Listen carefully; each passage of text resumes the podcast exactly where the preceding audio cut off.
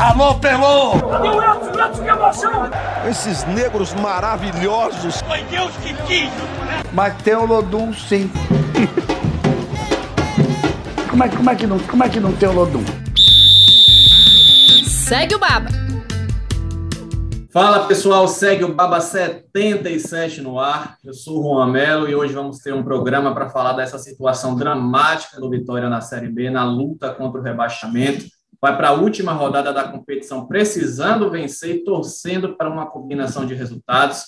Uma situação para lá de complicada, eu diria que está com pé e meio na terceira divisão Comigo hoje aqui estão Pedro Tomé e Thiago Pereira para discutir tudo que envolve esta 38ª rodada da Série B, os, os jogos dos confrontos que interessam a Vitória, projetar esse Vitória e Vila Nova. Tudo bom com você, Thiago? Tudo bom com você, Pedro? Fala, meu querido Juan. Prazer estar de volta aqui no Segue o Baba. Fiquei um tempo afastado, né? Um, alguns meses, mas estou de volta, entre férias e, e outras demandas. É, o Vitória tentou, tentou em 2019, tentou em 2020 e conseguiu, tá? Pelo menos está conseguindo, né? Fazendo um fim de Série B emocionante, só que emocionante para ruim. É um time que chega em condições muito delicadas nessa última rodada da Série B. Dos três que ainda restam na disputa, é o que tem a pior situação. Vamos ver, tudo se resolve neste domingo, partida contra o Vila Nova. Fala, Juan. Fala, Thiago. É, a gente tentou, não foi ruim, a gente no programa passado, a gente tentou jogar um pouquinho para cima e tal, mas é, não dá para dizer que não deu a lógica. O Vitória jogou contra o quinto colocado no, na, na segunda-feira, contra o CRB. Na zona de abaixamento, você perder do quinto colocado é extremamente comum, normal, natural. É, o problema é que criou sua esperança, né? O Vitória conseguiu ludibriar a gente por algumas semanas, de novo, fez com que a gente acreditasse que ia, ia dar certo não deu, quer dizer, não terminou ainda, né? ainda tem cerca de 8% de chances de, de dar certo. Eu falei outra vez, eu confio na estatística, né? Confio, eu fico na, na estatística. Mas é o que, que é o Thiago falou, e outras vezes a gente já falou aqui. O Vitória está sendo muito regular na incompetência, e esse final de ano de 2021 é a prova disso. Um time que não conseguiu, em momento nenhum, respirar no campeonato, passou uma parte do campeonato na zona de rebaixamento, tem 91,7% de chance, segundo a Universidade de Minas Gerais, de no final desse campeonato chegar, trilhar o que tanto colheu, o que tanto plantou nesses últimos três anos. Exatamente, Pedro. É compreensível esse seu pessimismo. Afinal de contas, o Vitória joga domingo contra o Vila Nova, no Barradão, às quatro horas. E a conta é simples para não ser rebaixado, né? Precisa vencer o Vila Nova e torcer para que Remo perca o seu jogo para o Confiança, lembrando que o Confiança já está rebaixado para a Série C, vai jogar fora de casa contra o Remo. E também tem que torcer para que o Londrina perca a partida que tem para fazer diante do Vasco, jogando em casa no Estádio do Café.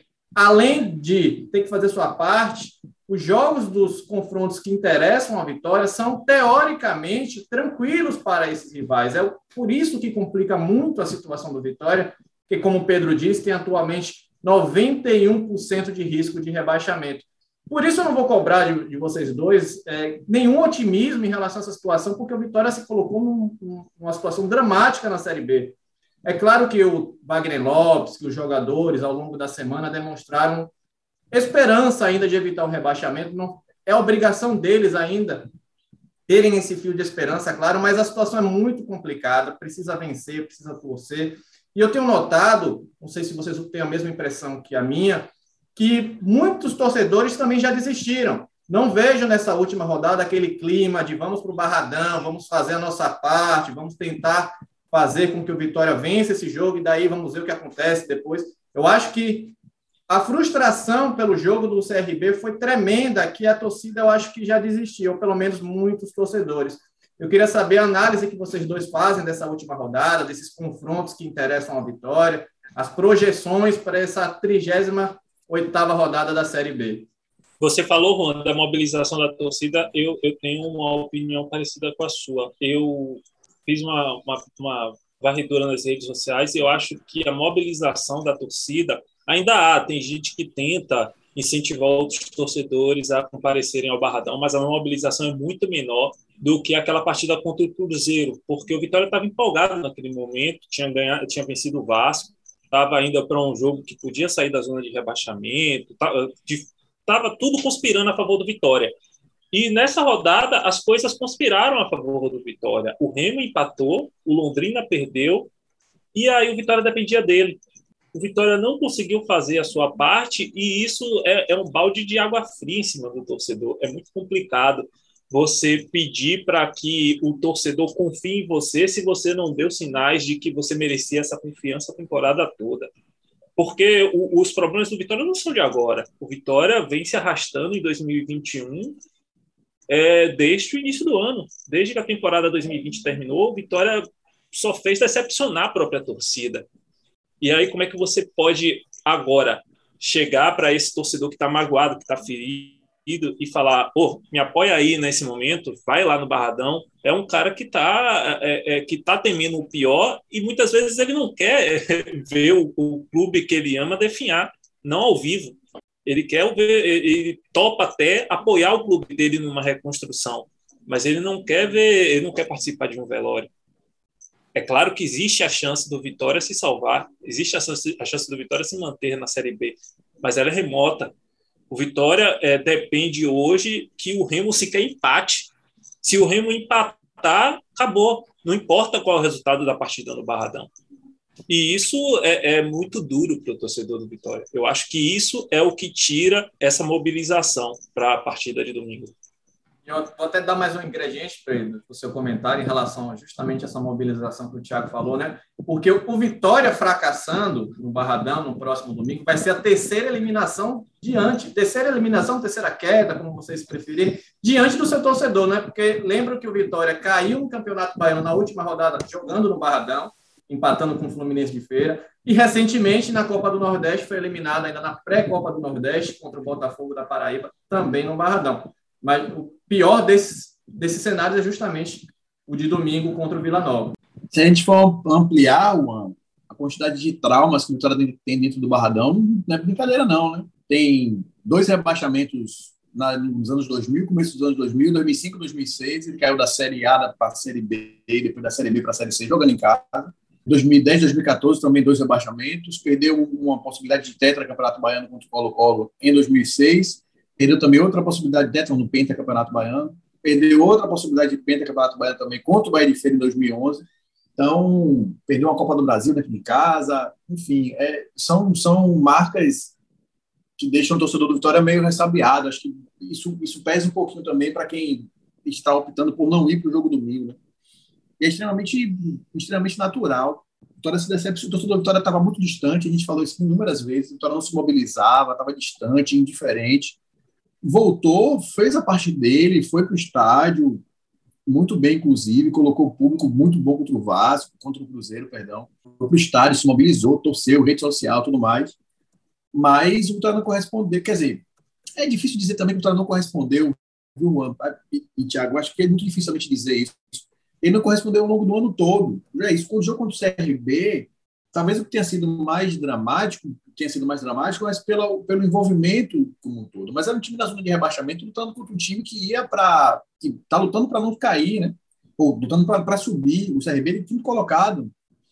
Então, não dá para dizer que o resultado foi. Eu acho que foi muito melancólico, porque foram dois erros muito, muito grotescos de, de Lucas Arcanjo, que não via errando. Vitória teve muita chance de ganhar o jogo ainda no primeiro tempo. Se virar o jogo, obviamente não dá para a gente fazer prognóstico com o si mas virasse o jogo com, ganhando, que teve possibilidade de fazer isso, quantidade de espaço que o, que o CRB deu, podia ter virado o jogo com outra forma, com mais espaço para jogar no segundo tempo, enfim. É, a forma como se, se deu esse resultado contra o CRB fez com que o torcedor desse uma apagada mesmo. Talvez se tivesse perdido de outra forma, um gol no final, enfim. É, tudo isso pesa, né?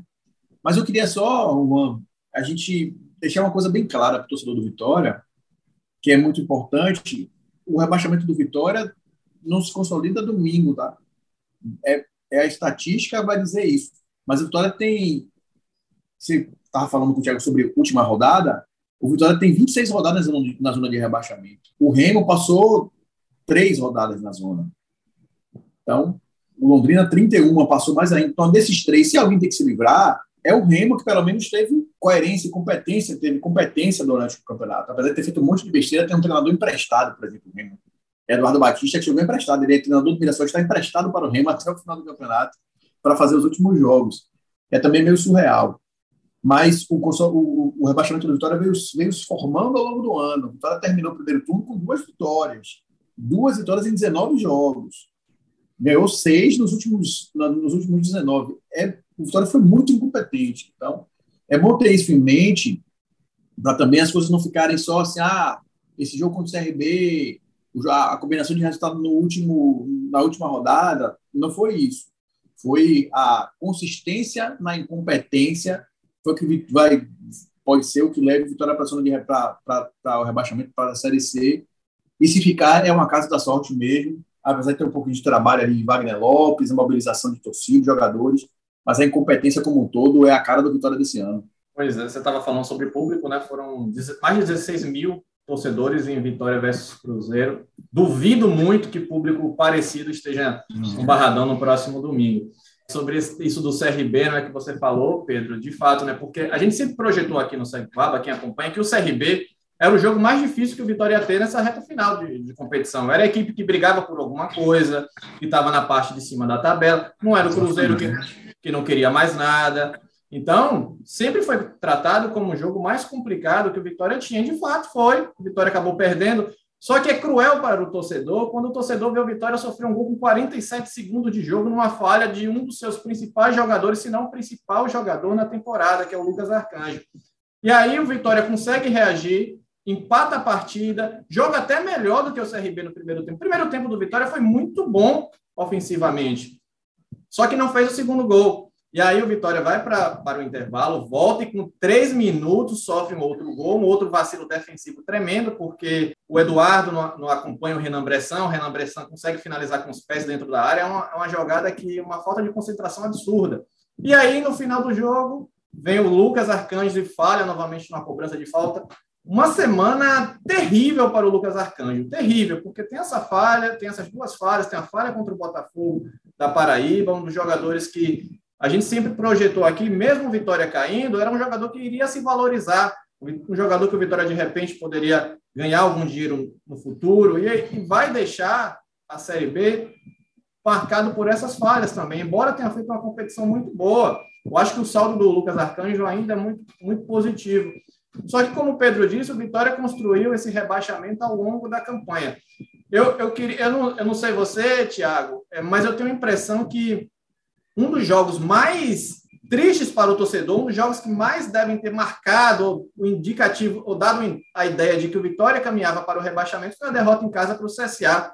Depois veio a derrota em casa também para o Remo. Eu acho que naquele momento ali já se desenhava um rebaixamento para o Vitória. E o CRB, no final, foi consequência de tudo que foi feito ao longo do ano. O que, é que você acha? Eu concordo com que Confiança era aquela partida, confiança abaixo da tabela de classificação, um confronto direto. O torcedor do Vitória olhava aquela partida e falava: bem, aqui eu acho que eu conquisto três pontos, aqui eu acho que eu sou o favorito. Apesar de eu não estar numa situação muito melhor que o Confiança, eu acho que o Vitória tem um elenco melhor, tem um time mais forte do que o Confiança para conquistar esses três pontos. E pelo modo como ocorre a, a derrota. Salvo engano, foi nessa partida que Roberto perdeu o pênalti. Chega no segundo pênalti. Foi contra o CSA? O CSA. Contra o CSA. Juan, você estava falando do Lucas Arcanjo, um exemplo de como o futebol é cruel. O futebol é um esporte muito cruel. O Lucas Arcanjo assume a meta do Vitória numa fogueira, Ronaldo se machuca, Ronaldo acaba sendo afastado em seguida por, por não entrar em acordo com a diretoria da Vitória para renovar o contrato. E era um goleiro que se destacou muito na Série B de 2020. Era um, um dos portos seguros, uma das uma das posições que você tinha certeza que não decepcionaria para 2021, de repente ele não joga, e vem Lucas Arcanjo, que até então era uma incógnita. Você não sabia o que é que Lucas Arcanjo poderia produzir, porque até então ele não tinha uma regularidade, ele não tinha uma sequência na meta rubro-negra. Ele assume, vai muito bem. Não fosse Lucas Arcanjo, talvez o Vitória chegasse hoje já rebaixado. Ele garantiu pontos muito importantes, fez defesas muito importantes ao longo da Série B. E em dois dos jogos mais importantes do ano, talvez os mais, os mais importantes do ano, ele falha. O Vitória é, é, perde a classificação na Copa do Nordeste de 2022 em uma bola que ele dá o rebote para frente e contra o CRB. É, eu não falo nem tanto do primeiro. Eu acho que o primeiro tem erro dele. mas pelo terceiro gol do CRB, é, é, uma bola que não vai muito alta, não vai muito forte, ele vai com muita confiança, talvez já pensando no lance seguinte, o que é que eu vou fazer depois daqui? Eu vou tentar já dar o, a bola, a reposição contra-ataque, e aí, quando você é, não está concentrado naquilo que você faz, e sim numa ação futura, você corre um risco muito alto de cometer um erro. E erro no futebol, principalmente para o goleiro, é, não é perdoável. É muito, é muito triste ver um cara que se destacou tanto em 2021 ter um desfecho de ano dessa forma. Pois é. Agora, Pedro, você também não acha que também esse é o preço a se pagar por um elenco tão jovem? Porque o, Lucas Arcanjo tem 23 anos. Aí, vamos lá, o Vitória também joga com Eduardo, formado na base titular, David, formado na base titular. E são jogadores que, na, na teoria, eram para estarem sendo preparados pelo Vitória, não para serem protagonistas. E acabaram sendo protagonistas pela é, pelo fracasso da diretoria na construção desse elenco. Perfeito, é exatamente isso. É exatamente isso. É o preço que se paga para você jogar uma Série B com um time jovem. O Vitória errou muito na montagem do elenco, não só esse ano. O Vitória, eu não vou lembrar de cabeça, o Vitória trouxe quase 80 jogadores nos últimos três anos na região Paulo Carneiro, 10 treinadores. Nunca teve, nunca teve. Isso a gente vai discutir mais lá na frente, em outro podcast. A gente vai ter, no final de ano, a gente vai ter a oportunidade de falar mais sobre isso. Mas é um fato, o Vitória arriscou demais na Série B. Numa Série B que você olhar, parar para olhar, fala, meu Deus do céu, o que é está acontecendo? Times de médio para baixo, todos. E o Vitória arriscou, o Vitória não conseguiu fazer o básico, que era só ganhar o jogo, montar um, elenco mediano e ganhar jogo. O Vitória não conseguiu ganhar jogo, o Vitória ganhou dois jogos ao longo do ano. Eu, não, eu, eu, eu fico meio dividido nesse assunto do Lucas Arcanjo, porque assim, é, não dá para você é, do mesmo jeito que o não foi rebaixado nesses últimos jogos, não dá para dizer que o Lucas Arcanjo não foi extremamente importante ao longo da temporada. Mas também não dá para relevar, deixar para lá o fato de que ele errou em jogos decisivos, como o Thiago falou. Aí eu fico muito dividido em como é que a gente critica, como é que a gente toca nesse assunto. É, é um goleiro, um jogador em formação ainda, de fato já mostrou que é um cara de, de muita técnica, boa saída de bola, é um goleiro que tem todos os recursos muito bem regulares mas errou quando não podia errar. Isso fica muito marcado na vida do goleiro. O Kaique talvez tenha sido marcado por causa disso. Porque era um goleiro promissor, subiu bem, se mostrou muito bem, mas errou em jogos muito determinantes. Lembro do jogo contra o Sampaio Correia, que ele foi muito mal, errou, valeu a vaga na Copa do Brasil. Enfim, então você acaba marcando a trajetória do goleiro como todo, porque o, o, torcedor não esquece. Por mais que a gente fale aqui, obviamente, a gente tem a, a função, a gente tem um trabalho de ser, de ser mais equilibrado, de fazer a, a, a análise de forma mais fria, mais distante. O torcedor, não. O torcedor, não. O torcedor fica chateado quando vê aquele erro. E eu também não tiro a razão do torcedor. O torcedor não vai pesar todo ano de Lucas Arcanjo.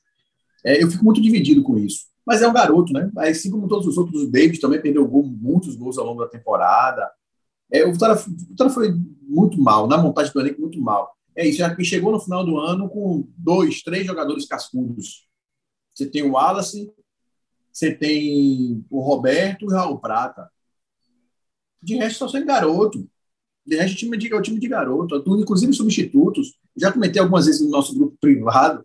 É, a, a, presença do Alisson, para mim, eu, eu, fico indignado quando vejo o Alisson entrar em campo, não por ele em si, mas está sendo exposto a esse tipo de situação. Menino que está na formação física, inclusive, dele, você nitidamente não tem nem formação, não tem nem capacidade física, ele está jogando na Série B, um jogo que é um campeonato tão físico, tão jogado no corpo a corpo.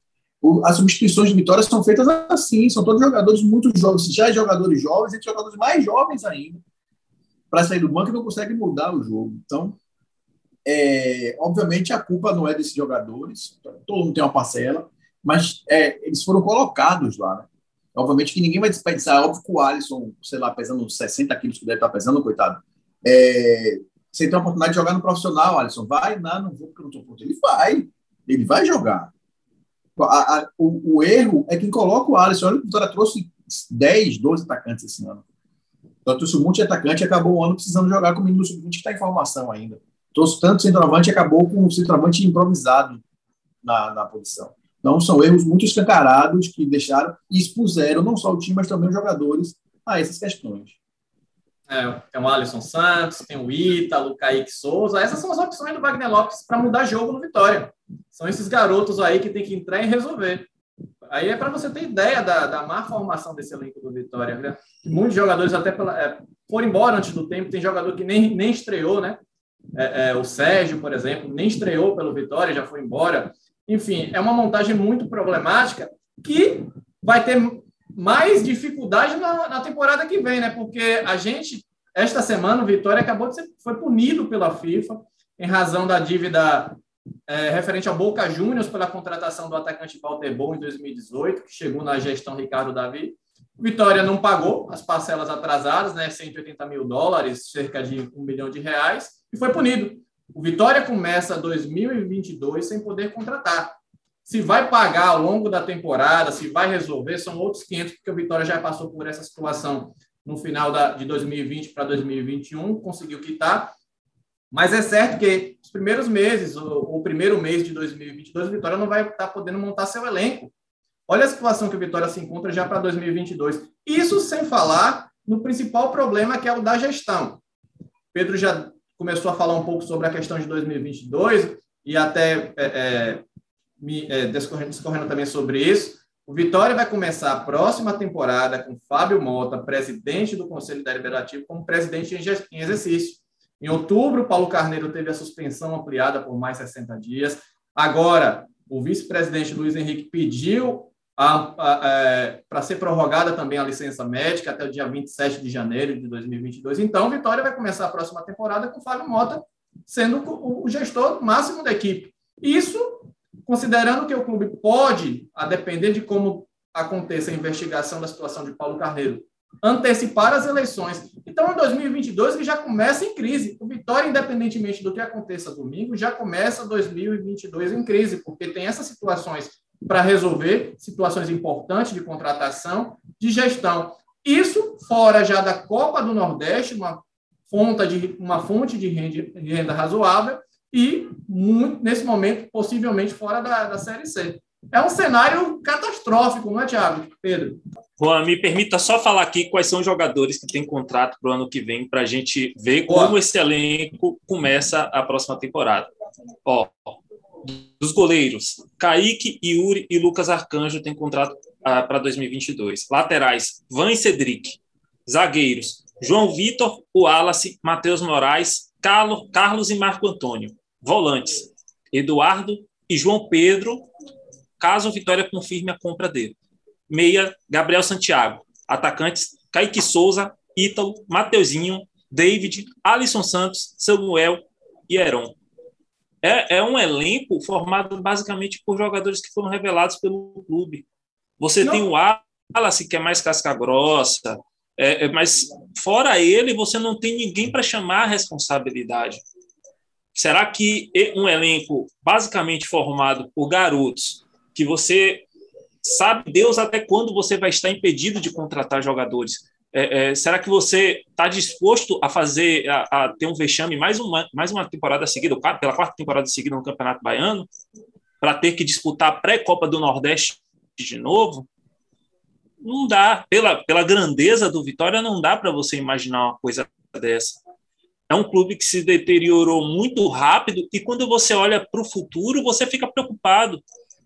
Porque é, é, você olha a fonte de receita do Vitória, qual é? Hoje é venda de jogador, mas se você vende jogador e tem impedido de contratar, como é que você vai é, disputar os jogos? Como é que você vai conseguir uma, uma, um bom rendimento técnico? É uma conta que não fecha.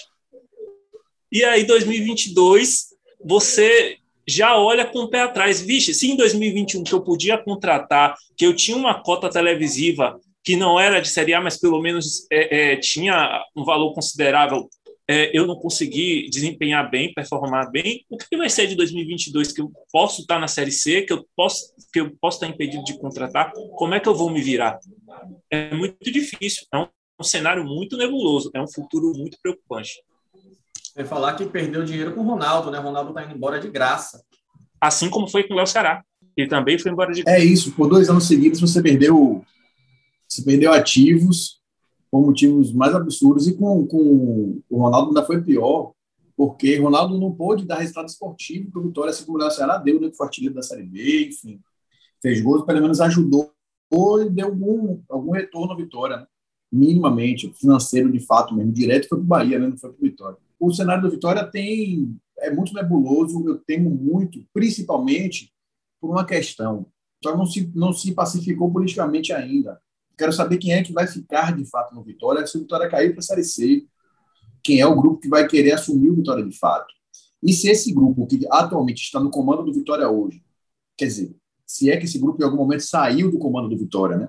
Se ele vai conseguir vai querer ficar, e se ele querer ficar, ele vai querer garantias, né? E a gente sabe que o líder político, o principal articulador político do Vitória hoje, que é Alex Portela, é um cara que é contra a abertura do clube, ele é contra o processo democrático, ele é contra o voto direto. Né? É, o, Fábio Mota, presidente do Conselho, o atual presidente do Vitória, é, disse que é por ele sim, vai ficar, lutou por isso, vai manter. Então a gente pode já ter aí uma primeira guerra, né? uma primeira guerra, já, mesmo com, se o Vitória tivesse sido rebaixado, mesmo não, não estando rebaixado, na Série B ele vai nem vai ter, eu acho que a, a queda não vai trazer isso. Lembrar que além da punição, Juan, a gente apurou hoje, que além da punição por não contratar, o Vitória está com as contas penhoradas desde janeiro, os bens penhorados desde janeiro. O cenário do Vitória é terrível e a gente vai ver uma enxurrada, mais uma enxurrada de processos trabalhistas, porque foram muitos jogadores, os afastamentos, esses afastamentos no, no final da temporada agora, mas com certeza vão gerar passivos para o clube com certeza vão gerar passivos trabalhistas. O Vico já entrou com processo, a gente vai ver um enxurrado. Então, e processo trabalhista a gente sabe, não tem o que discutir. Você vai perder e você vai ter que pagar. E, além disso, o Vitória ainda tem contas a pagar por João Vitor, tem contas a pagar por Caicedo. É, é, é um, uma série de problemas que o Vitória tem que vai ter que resolver no curto prazo e que não tem como se resolver no curto prazo porque o Vitória não tem uma geração de receita que é que pode acontecer no melhor cenário? Uma mobilização absurda, que a gente não viu ainda, do torcedor do Vitória. Torcedor do Vitória se mobilizar, se associar em massa e gerar receita para esse clube. É a única saída para o Vitória agora. Porque a gente já viu que a, a divisão de base não está rendendo tantos frutos, não está conseguindo gerar tantos jogadores para poder vender, para poder você ter dinheiro. E como, como o Thiago falou, se você vende, você também não tem jogador, você não pode contratar. Se você precisa gerar receita, você vende jogador, mas ao mesmo tempo você perde o jogador. E aí você fica com o seu, seu, seu elenco desfalcado. É, é terrível. Assim, o melhor cenário possível imaginar, não tem outro cenário possível, né? não melhor, não tem outro cenário para Vitória, a não ser que esses 8% salvem o Vitória, o Vitória fique na Série B para tentar se reconstruir, fazer um campeonato mediano na Série B de 2022 e aí vai embora. Mas fora isso, o rebaixamento vai ser catastrófico, não só em termos de esportivo, que já é catastrófico jogar na Série C, mas em termos gerais, político-administrativo, é assim um, um, eu vejo o futuro do Vitória com muita, mas muita preocupação, porque a gente já vê alguns clubes entrarem nessa nessa nesse espiral e não conseguiu. O Santa Cruz é um exemplo claro. Fortaleza penou para chegar onde chegou hoje, mas teve uma gestão muito competente, transparente, aberta, coisa que eu não vejo o Vitória estar disposto, pelo menos quem está no poder do Vitória hoje, não está muito disposto a adotar essa postura, não está a adotar essa postura. Então, eu vejo com muita preocupação o futuro do Vitória, mas muita preocupação mesmo. É, pois é, mas quem sabe, quem sabe o Vitória nos surpreende positivamente. Está cansado de ser surpreendido negativamente pelo Vitória. Quem sabe a gente tem uma surpresa positiva. Vitória joga domingo contra o Vila Nova às 16 horas. A gente vai chegando ao final do Segue Baba. Pedro e Thiago, rapidamente, uma palavra de otimismo. Vamos lá, uma palavra de otimismo. Esperança é a última que morre. O jogo só vai terminar no, do, do, domingo às 16 horas. Então, até lá, mantenha a esperança, porque o Vitória ainda tem chance, por mais remoto que seja, ainda tem chance. Então, acredite, torcedor. Vamos, vamos se apegar aí. O Remo está apostando, vem em declínio, ganhou pouquíssimo, dois, um jogo ganhou nos últimos 10, fez cinco pontos nos últimos 10. O Londrina também vem sido muito regular na zona do rebaixamento. É se apegar na incompetência dos outros. O negócio é isso. O Vila Nova deve poupar jogador.